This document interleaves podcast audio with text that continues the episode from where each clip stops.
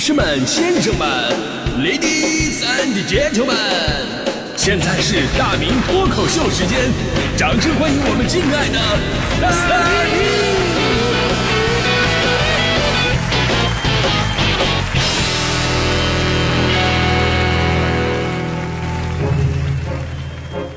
好，欢迎各位来到今天的大明脱口秀，我是大明啊。最近朋友们都知道，我不是那个膝盖那个韧带撕裂了嘛，腿脚不是利索啊，然后呢，整个人我就停滞下来了，生活趣味少了很多，也让我看清了一些人的人品。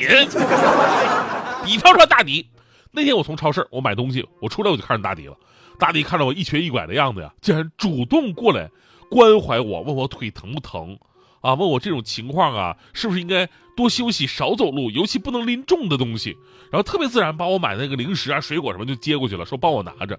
我当时我正要感谢他，我就看着大迪像一只溜达鸡一样，梗梗着脖子越跑越远，然后就人就没影了。啊，你以为他是高风亮节，没想到他就是趁瘸打劫呀。所以我立志，我要赶紧先养好腿。当然，我们说养腿的期间，咱不能停止锻炼。大的动作咱做不了，但是咱们可以重新捡起小的时候玩的一些趣味小游戏，来锻炼自己的手脑反应。比方说什么刚才说的耍嘎啦哈呀，对吧？拍洋画，我们那是叫扇啪叽啊，砍沙包、跳皮筋，这暂时做不了。但秋天来了，散步的同时拔根儿也是很好玩的呀，不仅有竞技对抗，弯腰捡树叶还能锻炼腰腹力量啊。当然，咱说了，今天是秋分嘛，秋分的风俗有很多，咱们不过多介绍。但是其中有一项，全世界很多朋友都在玩，就是竖蛋。竖蛋，顾名思义，就是把鸡蛋呢给竖起来、立起来。所谓秋分到，蛋儿俏嘛。大家伙儿还记得前些日子有一次全民立扫帚的活动吗？说什么啊？美国航天局说那天呢是地球引力最小的一天，只有在那天你们家的扫帚可以顺利的立在地上。然后无数的人呢纷纷在家立扫帚。啊，还朋友圈发各种的微博炫耀啊！天哪，真的立住了！为什么？什么原理？以前为什么不行？我就想问问你们以前试过吗？后来答案揭晓了，什么美国航天局说法，这纯属都是编的啊！至于为什么会立住，只要你有耐心，你哪天你都立得住。当时吧，我还觉得这个游戏怎么那么奇葩呀？直到今年的秋分，我突然反应过来了，这不就是从秋分树蛋过来的吗？而且台词都是一样的，啊，什么台词呢？科学家说，秋分这一天，南北半球昼夜平分，呈六十六点五度倾斜的地球地轴与地球绕太阳公转的轨道平面处于一种力的相对平衡状态，同时地球的磁场也相对平衡。在这一天，也只有在这一天，鸡蛋才立得起来。啊，于是每年好多人呢都在玩这个竖鸡蛋这个游戏，大部分的结局都是蛋碎一地。我都替鸡感到不值啊！有的时候吧，你披上科学的外衣的胡扯，跟封建迷信比起来就没有什么不同。你可能不相信啊，就树蛋这个事儿，在中国已经有四千年的历史了。你搁以前吧，你这么无聊的事儿，大半部分都会跟什么占卜有关系。后来呢，开始慢慢的鬼神化了，传到后来各种说法啊，说是为什么要竖鸡蛋啊？一个竖起，只要这鸡蛋竖起来，你就能看见鬼。还有说什么孩子不小心给吓着了，竖鸡蛋的方法可以叫魂儿。其实你仔细想一下，之前之所以有这么多的迷信色彩，就是因为竖鸡蛋呢本身太难了，对吧？但凡能竖起来，就跟什么天有祥云，地有异动一样，那是不可思议的奇事儿。所以人们呢就有点迷信这个了。而且不光中国人迷这事儿，国外一样火。哥伦布大家伙都知道吧？就是发现新大陆那一位，这得五百多年前的一个事儿了。当年呢，他就立的一手好蛋，当着贵族们的面把鸡蛋给立那儿了。哎呀，好神奇呀！贵族们离近了一看，啊，哥伦布在立鸡蛋之前吧，就往桌上这么一放的时候，故意使了点劲儿，啪，蛋头碎出一个坑，所以立那儿了。贵族各种不服啊，啊，你这不是作弊吗？哥伦布说了，我能想到你们想不到的，这就是我胜过你们的地方。所以呢，哥伦布立鸡蛋这事儿吧，也成为了历史上的一段佳话了。但你仔细品一品，能把臭无赖说的这么清新脱俗，也真的没谁了。其实把这个鸡蛋竖起来吧，没有那么的难，只要你掌握方式方法，再有那么一点耐心，不用等什么秋分呐、春分的，鸡蛋竖起来不是梦。虽然我也不知道这玩意儿成功了也能还能干什么。但不管怎么样啊，咱们必须让咱们的听咱们节目的朋友找到面子啊！成功了，咱们可以发朋友圈；没成功呢，呃，捡起来划拉划拉，做个炒鸡蛋也是别浪费。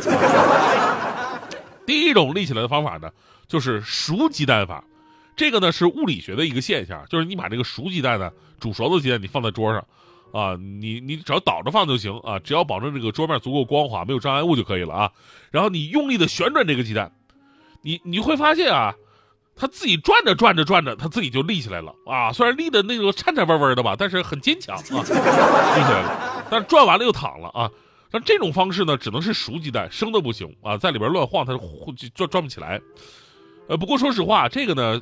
打了个擦边球，就有点作弊的嫌疑，只能说满足了字面上竖蛋的那么一个意义，对吧？